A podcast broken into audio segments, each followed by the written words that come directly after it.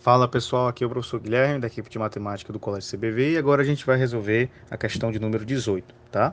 Então, a questão de número 18, pessoal, ele pergunta é, qual o, o número de lados do polígono inscrito nessa circunferência, né?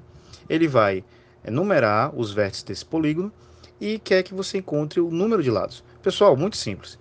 Quando você faz a subtração entre o vértice de número 23 e o vértice de número 7, o que é que você encontra? Você encontra o número de lados que está na metade dessa circunferência.